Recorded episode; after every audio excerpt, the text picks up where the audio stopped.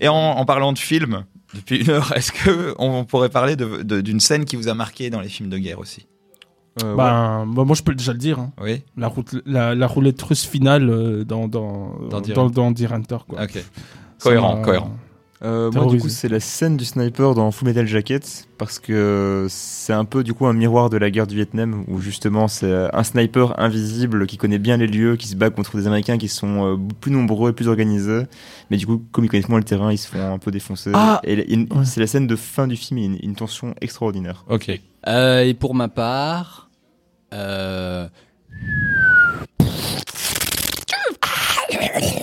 il faut sauver le soldat Ryan, scène Ah ouais. d'ouverture du film qui est quand même, euh, voilà, qui montre euh, l'enfer de la guerre. Je l'ai encore regardé juste avant l'émission, juste la scène d'ouverture, et euh, il arrive à trouver le, le bon rapport entre horreur de la guerre et divertissement.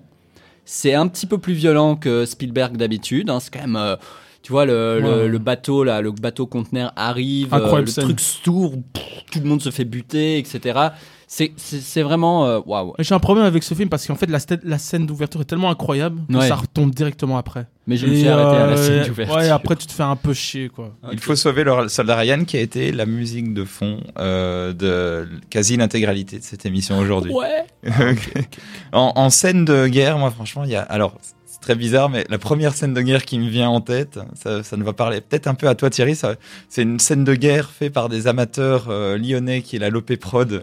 Il y a Ouais. genre 10-15 ans de ça, c'était des jeunes amateurs qui aimaient bien faire des films et qui avaient essayé. De, en gros, ils avaient fait un court métrage et c'est en mode on veut notre scène de guerre dans le court métrage et du coup ils il justifie une scène de guerre la- de manière débile en mode il sort juste une photo en mode ah oui ça me rappelle quand j'ai fait la guerre Exact. et, et du coup Oh, et du coup, ils se mettent à faire une- euh, tous les clichés de la guerre.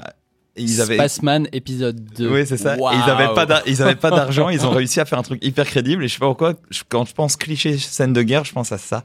Euh, voilà, je suis quelqu'un de bizarre. Mais sinon, pour des scènes de guerre un petit peu plus, un petit peu plus euh, dans ce qu'on a cité, mais c'est bizarre. Mais Tarantino. Euh, qui arrive à ménager l'attention dans le dialogue et dans le fait que ça peut péter à tout moment, et ben dans un film de guerre comme le début d'Inglourious Bastards, bah, je trouve que ça marche à Ah merveille. ouais. tu vois. Ah. Ouais. Avec l'allemand et tout, et, et le, et le fermier français, là. Ouais, Monsieur l'a pas dite. Parce que là, il y a vraiment Incroyable. tout un truc d'ascendant psychologique. Enfin, ça La seule bonne scène du film, d'ailleurs. Sans vouloir. Oula, on va, on va pas se lancer dans ce débat, Ah. mais en tout cas, on a La dit meilleure, on est d'accord. La seule bonne.